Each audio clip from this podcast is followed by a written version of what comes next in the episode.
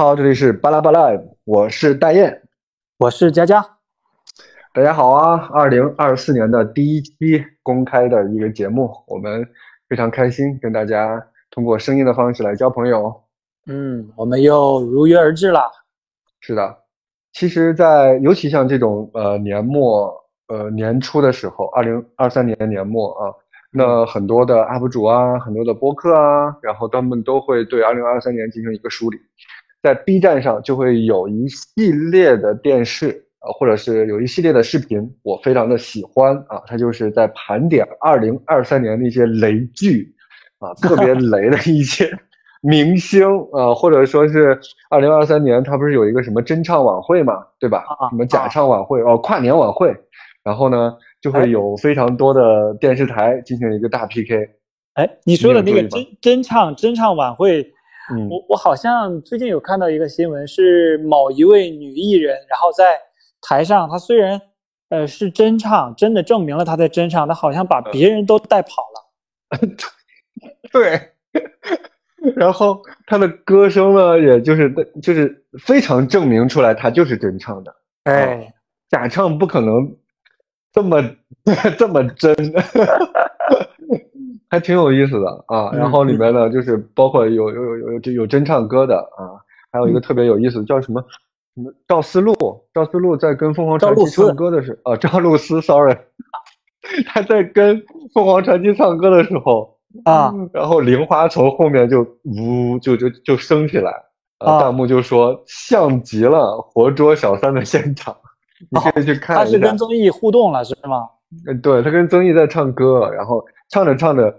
该玲花唱歌了，然后玲花的出场方式就很。奇葩，她是从两个人的中间，那个镜头就正好，就正好拍摄到 玲花从后面，然后从那俩中间就升起来了，嗯，特别像，呃，就特别有意思。大家有感兴趣的话，可以去 B 站上去搜一下，像这种二零二三的一个盘点。那么，除了二零二三年这么有这么多精彩的一些呃好看的电视剧啊，好听的歌曲啊，嗯，好玩的一些舞台现场啊，那么二零二四年年初啊，也有一个非常好看的电影，呃，佳佳佳佳去看了啊，我就是。包括我有很多朋友都给我推荐了，我也非常期待，所以通过今天这场节目的分享，我们啊就是来看看这场电影到底给我们带来了什么样的思考吧。嗯，哎，这个电影叫什么呀，佳佳？哎，这个电影极力向各位听众朋友们推荐，就是由大鹏和白客还有庄达菲主演的，叫《年会不能停》。哦，年会不能停。对，那它是一个什么类型的电影呢？嗯，其实这个在这个岁末年初的呃这个时刻。啊，它是一个类似于职场喜剧的一个电影。其实我们一开始，我相信很多人对它都没有抱有很很高的期待。但是呢，经过几场放映之后，而且豆瓣上的评分现在持续在上涨，它已经有八点二分了。呃，我们知道豆瓣上达到八分以上的这个影视作品，就说明获得了大众的认可。以及我们挑剔的影评人的认可，呃，其实有看过的朋友应该已经感受到了啊，这是一部非常能够抓住职场精髓的一个喜剧，呃，大家都说这个年会不能停啊，真的是替打工人发了很多声，当了我们打工人的嘴替，所以真的很精彩，呃，推荐大家去看。在豆瓣上能够打到八分以上的，真的是屈指可数了。你看，包括国外的、国内、国内外的这些影视剧，那如果这又作为一个喜剧，能够达到八点八点分以上，那我们这一期就来聊一聊它的内核啊。我们就不说剧情了，好不好？就是避免剧透，然后给大家带来 是。那我们就来说一下，就是。呃，佳佳，你看完这个电影，嗯，给你最大的感受是什么？或者是你有没有什么就是最想说的？就首先想跟大家分享的。好，其实我你你你说的这个问题，我觉得我最想说的就是有两点吧。第一点，嗯，就是我觉得，因为我们这个工作单位啊，和这种呃企事业里企业里面的职场还是还是有一点点区别的。就我觉得他们特别洋气。哎，就里面有一个镜头特别嗯让我印象深刻，就是这个大鹏老师饰演的胡建林，他是一个高级钳工，从工厂调到总集团之后，他的第一件事儿是要起一个英文名字，哎，这就让我觉得哇，好有意思啊！为什么事业企业单位里要起英文名字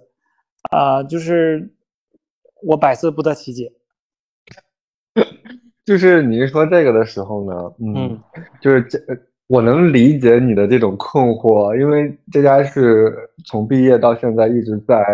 呃事业单位里面工作嘛，对吧？嗯嗯，暂时没有去去过企业啊，就是很很少有接触。我我有一年的有幸啊，有一年在一个初创公司做过一年的统计师。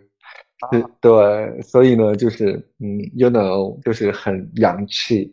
哇哦！当时在北京。Tell me your English name。我没有英文名称，但是呢，呃，因为我们要跟各种有就是各种各样的公司来打交道啊，包括比较大的一些上市的公司，也包括小的一些，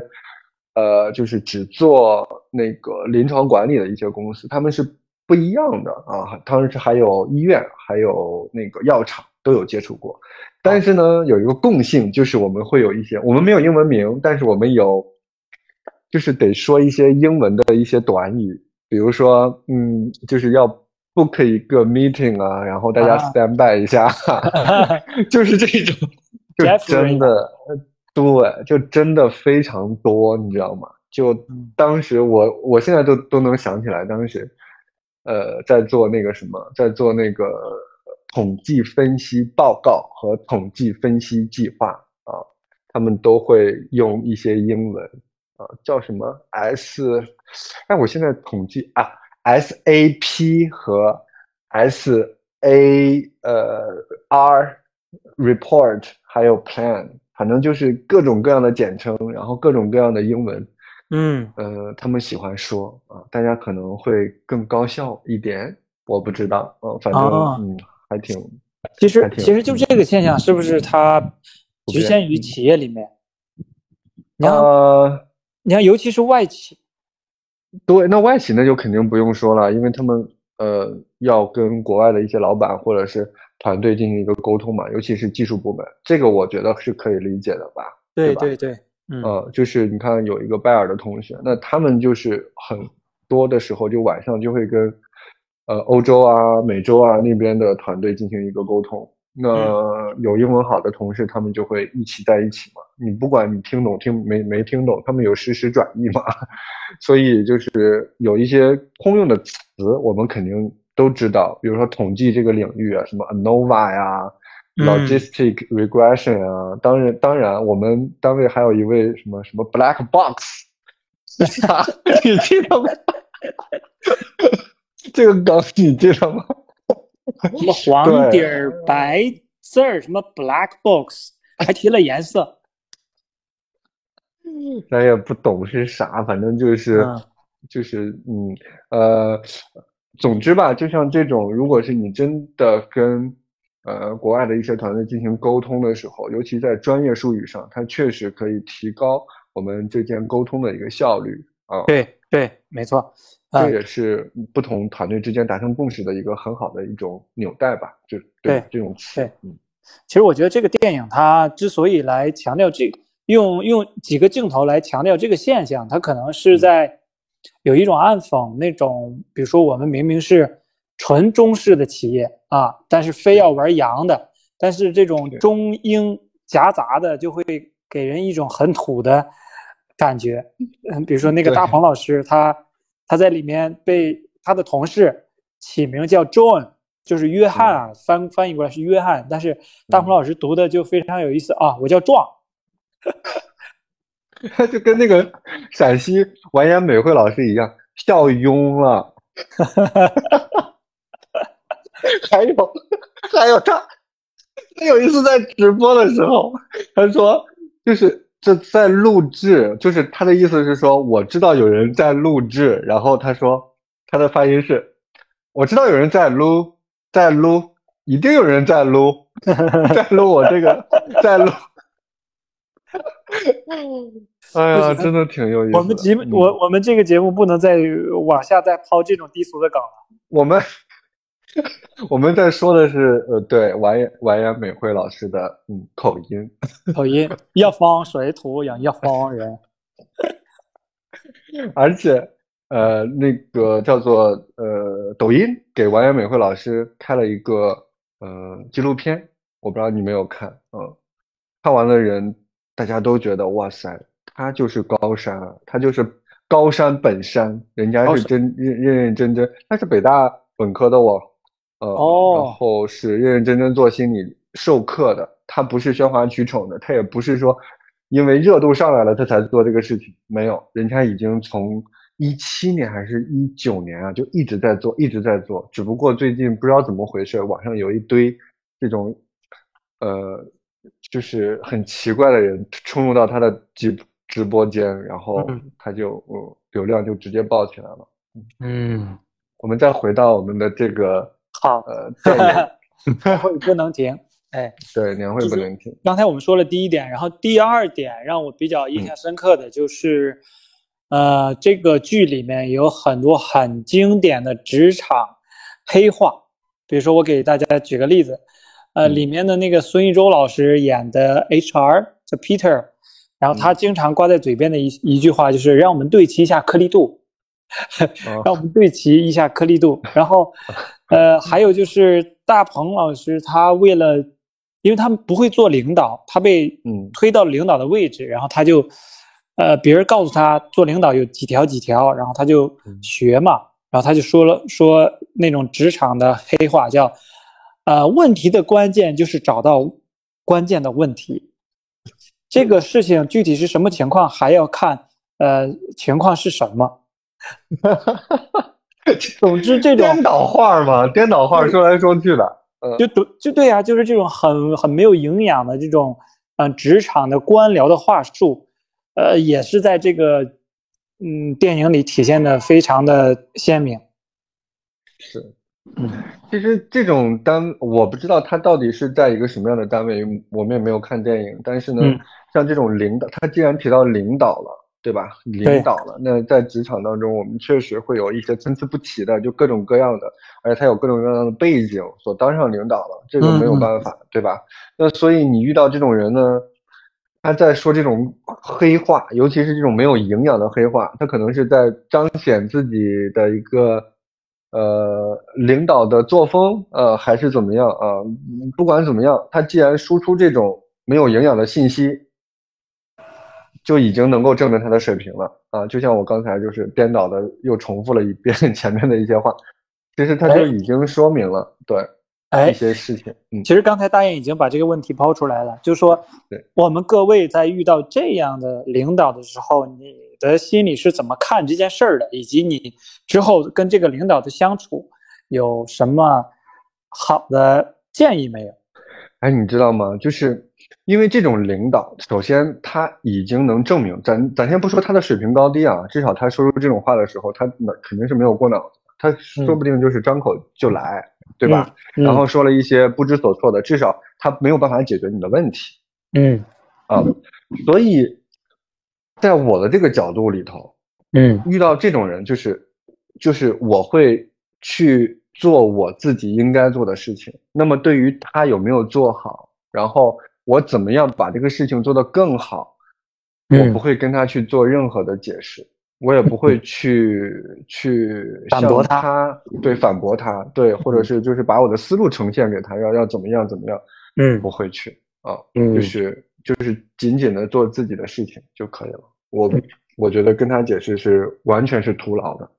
嗯，哎，其实你刚才说的这个处理方式跟电影里那个呃，Magic 就是马杰那个白客老师饰演的。一个就是我们嘴替以及我们打工人的这个缩影，嗯嗯，然后他就是这样处理的。其实，嗯，别人就问他，你看他什么能力都没有，当你领导，你心里不觉得委屈吗？他说，啊，人家能当能当领导，肯定有他的能力啊。然后呢，其实他虽然嘴上这样说，嗯，其实他心里比谁都清楚这个人的水平是怎么样的，呃，具体事情该怎么处理，以及这个事情处理的好与坏，他都自己都搞定了。他也没有他他心里想的就是，那我现在没有在那个位置，我也决定不了他的事情，那我就把，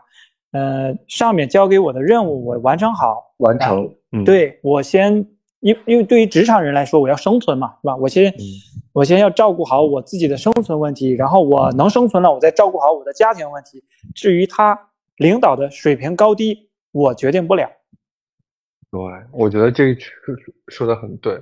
而且你刚才所说的有一点，我觉得就是呃，有一点警醒我吧，或者说是呃，比较值得去深思的，就是呃，也是白客说的那句话，Magic 说的，嗯，这个领导他怎么当上领导的，他绝对有自己的过人之处，嗯。嗯，不管是 leader 也好，他做的是个大 PI 也好，他绝对有自己的一些呃。就是比你先拿到了抢占资源的一些优势，因为在现实的社会当中，我们可能会更加的复杂啊，包括他的背景，包括他的学历，这又包括他的能力，包括他的一些为人处事，他绝对是能够帮上面的那个他的领导解决一些问题，各种各样的问题，生理、心理，嗯，我觉得你真的就说中了这个职场生存法则的本质。那么接下来就来到了我印象深刻的第三点啊，我在补充的第三点，就是这个谁，这个大黄老师饰演的胡建林，他从一个什么都不懂的高级钳工是怎么做成了高级经理，就是怎么升上职的，哎，就电影里就展现的很有意思，我就不想透露太多啊。总之就是他在整个集团面临着裁员的这样一个。呃，转折期反而被从底下的一个小工厂调到了总集团，所以很多人都对他有流言蜚语，认为这个人是有后台的。那我就要跟这个有后台的人处好关系，尤其是刚才我说的那个 HR 叫孙艺洲老师演的 Peter，他能决定这个人升职与否，所以他就竭尽一切手段，无论。这个大鹏老师所饰演的这个胡师傅做出怎样荒诞的这个处理啊，怎样荒诞的决决行为，他都会把它当就从另一个角度来解释，哎，把它圆的非常美好，给他都做成加分项，然后这个升职加薪就走上来了，所以也就有了别人来说 magic 啊，你不觉得怎么样吗？他什么都不懂，反而成了你的领导。嗯嗯，其实那个 Peter 为什么他想把呃这个壮呃让他提拔上来呢？其实他是为了谄媚他的上一级，他是为了能达成自己的目的。因为此时此刻他是他是这个壮和 Magic 的领导，也就是呃白克尔和大鹏的领导。然后他把这两个人提拔上来，然后。呃，有关系，嗯，嘛，所以是为了讨好。更上层的领导，达成自己的一个目的，嗯嗯，其实就是刚才你说的那种动机问题，他就是这个人升上领导，无论是能力问题，还是说他现在所处的这个环境能够解决他上面的这个领导的需求，或者是能够为。他上面的人，嗯，提供价值，对吧？这种价值也许是上面人来来来决定的。是的，也许是真的有价值。对，不管他真没真，就是成人的世界，他就是赤裸裸一点说吧，成人的世界它就是相互利用的，嗯，对吧？嗯，包括我们跟我个人觉得，就是任何两个人之间的关系都是相互利用，包括我们跟父母之间的关系。嗯，就是就看你怎么来看待这种相互利用的这种现实。就比如说，就是我们跟父母，那父母他对你很好，那无非就是就是第一，他对你有一些依赖啊，因为他毕竟养你了嘛，对吧？他对你是有亲情，是有亲这种亲情的感觉的。那第二呢，就是他要给自己的养老有有保障，对不对？嗯，就是他会把就是你跟父母之间的情感会拆成各种各样的一个就是呃目的，这个是绝对是没有问题的。那第二呢，就是你跟朋友啊，你跟上司之间。更是这种关系啊，更是这种。就比如说，哎，这个人我跟他三观一致，我们聊得来，哎，这个就已经建立起来了相互利用。利用什么呢？就是至少我跟他在一起是比较舒服的，我不需要有那么多的心理呃设防，或者说是我在进行表达的时候，他可以帮助我去梳理我的思路，或者说是我我跟他在交流的时候，他满足了我喜欢呃呃什么教导别人的这种这种 这种性格或者这种爱好，不管怎么样。对，这就是一个相互相互帮助的也好，就就是就看你怎么看。所以说，领导在用这个人的时候，你刚才说的很对的一点，人家就是我们就是你你的下级没有办法决定你的领导，他能够帮助你做什么，因为他能上到领导是他的领导决定他能帮他做什么，我们没有任何话语权，就是最底层的人是没有话语权的。因为说实话，你的领导也不为你所用啊，他是为他的领导所用啊，对吧？没错，其实，嗯，无论你在什么位置吧，就是职场里啊，我们就说职场，不说我们什么科研啊或其他的，呃，还有一些纯比较纯粹的东西。但是职场里面，确实就像说的是人与人的关系，那人与人的关系之间呢，可能就会涉及到利益，呃，涉及到利益的时候。就会涉及到人的动机和目的，他有了这个目的和动机之后，就会产生他相应的行为。你如果是他的下属的话，你就要来达成他的目的和动机，还有行为，你可能就是那个执行者。所以，就像 Magic 说，那我我就达成我自己的目的好了，我来得到这份工作，我来得到这份薪水，我来呃养我的自己的家庭。对，就可以了。然后呢，你的领导到底有没有水平无所谓，他只要不干扰你，他只要不影响你正常的工作，嗯。然后呢，你的薪水照发，你的这个该你就你就你你你该做什么你就做什么就可以了。嗯。但是这里又又有另外一个角色叫潘潘怡然，然后他的英文名叫 Penny Penny。我觉得可能我们的导演在这里用了一个谐音梗，就是叛逆。嗯啊，这个人在里面，他的角色是一个外包外包公司公司的第三方的人员，就是在里面就是经常，你像跟我们单位一样啊，总是欺负这种外包人员呀，什么脏活累活都让他们干。乙方，嗯，对，也不是乙方，其实他就是就像劳务派遣一样。服务方，呃，劳务派遣，嗯，对对对，编外人员，编外人员，没错没错，嗯。啊，然后总是给他画大饼，说让他怎么怎么转正啊，所以他就。没日没夜的干了好多年，但是呢，还是处在这种编外的身份里，嗯，所以他的性格就比较叛逆。他有什么不公平的事情，他就要发生啊。就像他和那个 Magic 两个人处理这种问题完全不一样。比如说 Magic 就有点忍辱负重了吧，可能以现实为为重。但是这个 Penny 呢，他还是有一点理想主义的。嗯，他就说那，呃，我们每个人。都要为了自己的这个追求来，或者为了自己的价值来来奋斗，来证明自己，呃，就是就不愿不愿意低头，不愿意卑躬屈膝的这种态度。比如说领导出去喝酒啊，他也不愿意陪酒，他也不愿意，呃，就是牵扯到这种职场的乱象里面，所以导致他一直都是以一个外包人员的身份在这个公司里存在，也导致他。做了很多费力不讨好的事情，其实我觉得编剧和导演在这里设置两个角色，呃，一个是这种比较激烈的，呃，有冲突感的角色，一个就是 Magic 这种比较温柔的，然后忍辱负重的这种角色。其实它代表了我们的大多数，甚至我们每一个人都会同，呃，同时或者是在不同阶段的时候拥有这两个角色的这种特点。比如说，我们刚工作的时候，可能大家还是比较理想主义的，啊，有什么不公平的事情，我就可能明着就跟领导争执起来了，或者是反反驳起来了。但是慢慢的，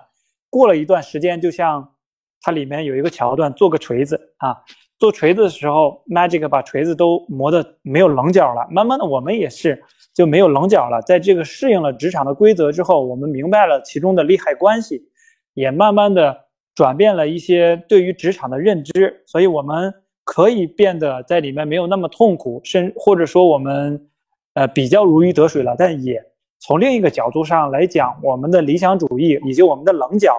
也被磨平了一些。嗯嗯，那佳佳，那我就要反问你了。第一，你的这些棱角具体指的是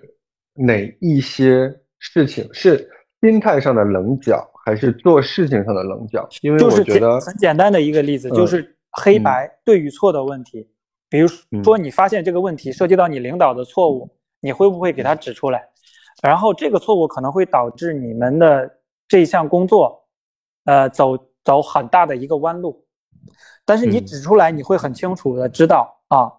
你可能会为此付出代价。嗯，我们会不会说？嗯，我觉得啊，这件事情如果放回到我们在学校里的时候，我们所有人都会说。呃呃，也不是所有人吧，我觉得我们两个都会说。嗯嗯，就是比如说啊，这个研究我们可能会怎么怎么样，然后我觉得，呃，因为我们的代价无非就是被导师骂一顿嘛。嗯，那在这里，我们如果站在我们自身的角度上来讲，你这个事情，呃，比如很大的一件事，比如就是我们举个不恰当的例子啊，就是新冠的防控的那个，呃，做决断的时候方向的问题，到底对与错的问题，你明明知道这个可能不太正确，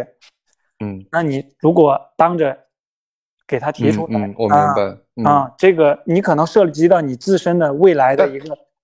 但你知道，佳佳就是我，我我我是这么理解的，就是，呃，我们在真正的职场工作当中，可能没有那么简单的黑与白。然后为什么呢？就是如果一个领导在做一个决断的时候，我个人觉得哈，嗯，他应该是有一些我们没有得到的信息，然后才做的决断，就包括我们刚才所说的新冠的这个例子。那我们可能知道这个事情应该怎么做，但是我们不知道的是，他们在做这种决定的时候有没有受到其他部门的一个干扰和影响。比如说，我们在做任何的三区或者是任何的判密的时候，可能就会受到公安的影响，可能就会受到证书的影响，可能会受到吃纸办的影响，等等等等，就是其他部门，他们的权力都比我们大。我们就是一个建议者，我对，所以说我个人想说的是，就是说我们在就是现实的生活当中，那能不能做在做这个决断的时候，他们是呃，他们是有一堆信息没有与我们共享的，而我们可能就只能只看到了这个事物该怎么做和不该怎么做，他肯定会去，他应该是做了一些权衡，所做出来的一个决定。所以我想说的是什么呢？我想说的是什么呢？我不给他们做任何的解释，我不知道这这是不是一种叛逆？这反倒而我我个人觉得是一种叛逆，因为像以前的话，我我我是可能会就是说的，就是我要圆滑一点的话，我可能会说出来，说应该怎么做，应该怎么。我现在反倒而不想给他们做出任何的思考上的，就是就是提供任何思考上的一个这个帮助或者是工作，就是你要怎么做。我们就怎么做？也许就像你刚才说的，会绕一大个弯路，可以，我们一起绕。反正是决定是你自己出的，我只是一个执行者。但是我很清楚的是，如果这个事儿放在我手上，我不会这么做。嗯，其实我觉得你这还是说有职场考量的一个折中的办法，一个折中的一个决策。因为无论我们，嗯，或者说是是不是这个得看领。领导，或者是看你这个团队，因为有些团队他好说话，他听得进去你的意见。但如果有些人呢，他比较自负，然后他没有办法拒绝任何人的，就是他没有办法就是接受任何人，他对，就就是你就拒绝你这个拒绝你那个，你没有必要跟他去做任何的解释。你反倒做解释的时候，就比如说啊，最近有一个非常现实的例子，非常现实，我跟你说一下，你来做一个判断判断。嗯，听到这儿的可能都是中心粉。我觉得可以说出来，可以说了，就是，呃，我们研究，我我们我们不是做了一个那个那个那个那个队列嘛，对吧？嗯，啊，我们做队列研究，那做工位的应该都很熟悉了，一说到队列都非常清楚。然后呢，它这个队列它是怎么设计的，我们也都很清楚哈。但是到最后，嗯，这个队列里面它会有病例组跟对照组，对不对？他把某个结局当做一个结局组。OK，我不说病例组，他把某一个结局作为一个结局，然后全部拉成，呃，就是 Group A，然后呢，另外不是非 A 的他就变到 Group B，对不对？嗯，好，A 跟 B 组，然后他来来对比，做一个非常简单的 logistic 回归多因素分析。那你觉得这种分析方法是队列研究的分析思路，还是潮式病例对照的分析思路？嗯哼。然后呢？他们怎么做的？然后他们做的是，我们建的就是队列，我们做的都是队列，这就是一个队列设计。我说是队列设计，但是你的分析思路，你不是按照暴露来看你的率的一个发生情况，你是根据你的结局，然后给它分析，呃，就是给它进行分组，然后再又进行了一个因素分析。你的这个思路是潮式并列对照的思路，他们不能，他们可能没有去思考或理解。然后，呃，他说：“哎呀，这个就是一个队列啦，怎么怎么样？”我说：“可以，对，没问题，这就是对。”嗯，但你还是选择了这个叛逆的这个方式，然后表达了自己的观点。至于接不接受是他的问题。对，接不接受是他的，而且这个表达观点也是非常临时的，就是也不是很正不正式，我就那么随口一说，对，爱听不听？嗯，对，是的。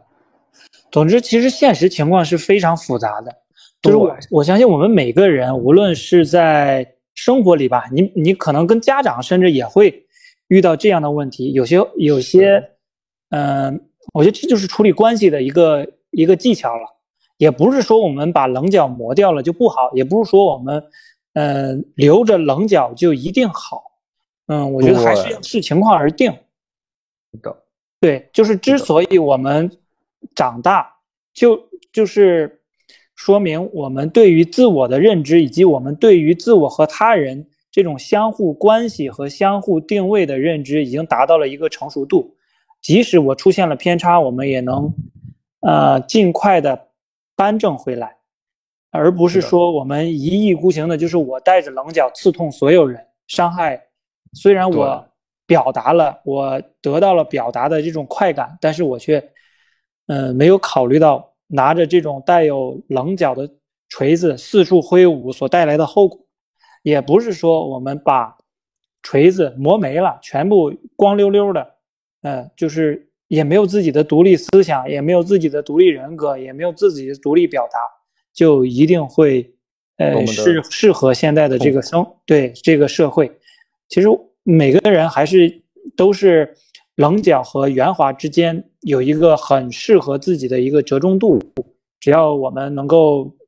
先认清自己，先找到自我，嗯，我我相信每个人都能处理好这种关系。是的，所以说我们在这这也就是一个成长的一个过程。但是就像佳佳说的，不是说你磨平了棱角之后，你就不能成为你自己，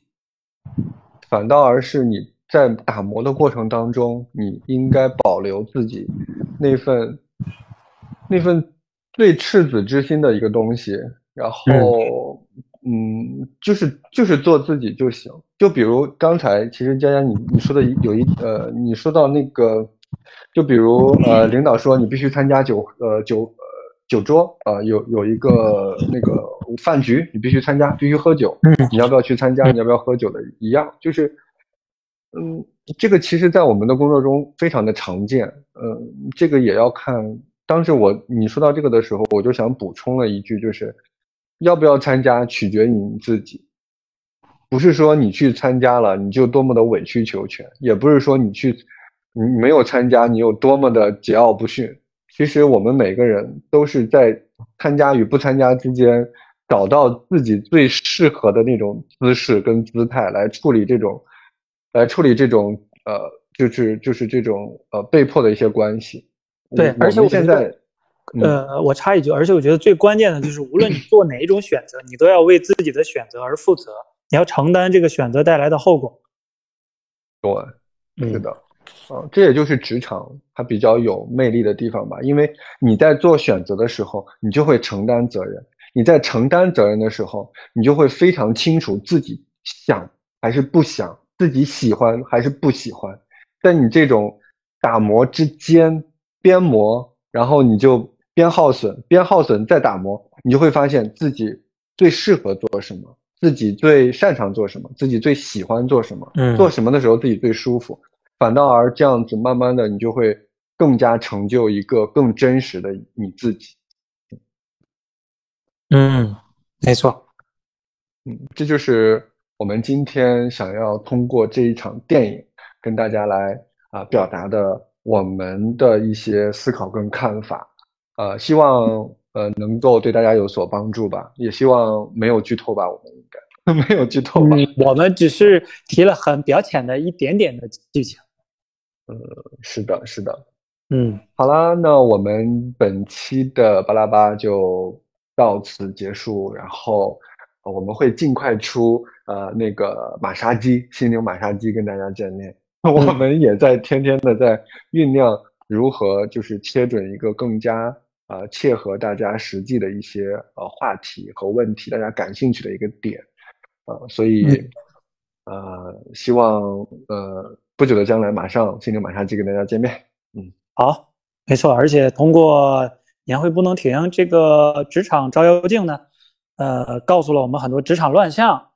呃，从职场乱象里又能反映出我们很多人的心态以及生活中的心理上的一些问题，所以我们的马杀鸡就是由此孕育而生的。呃，希望大家能够对我们保持期待。好的，行，那我们这期节目就到此结束，我们下期再见，拜拜，拜拜。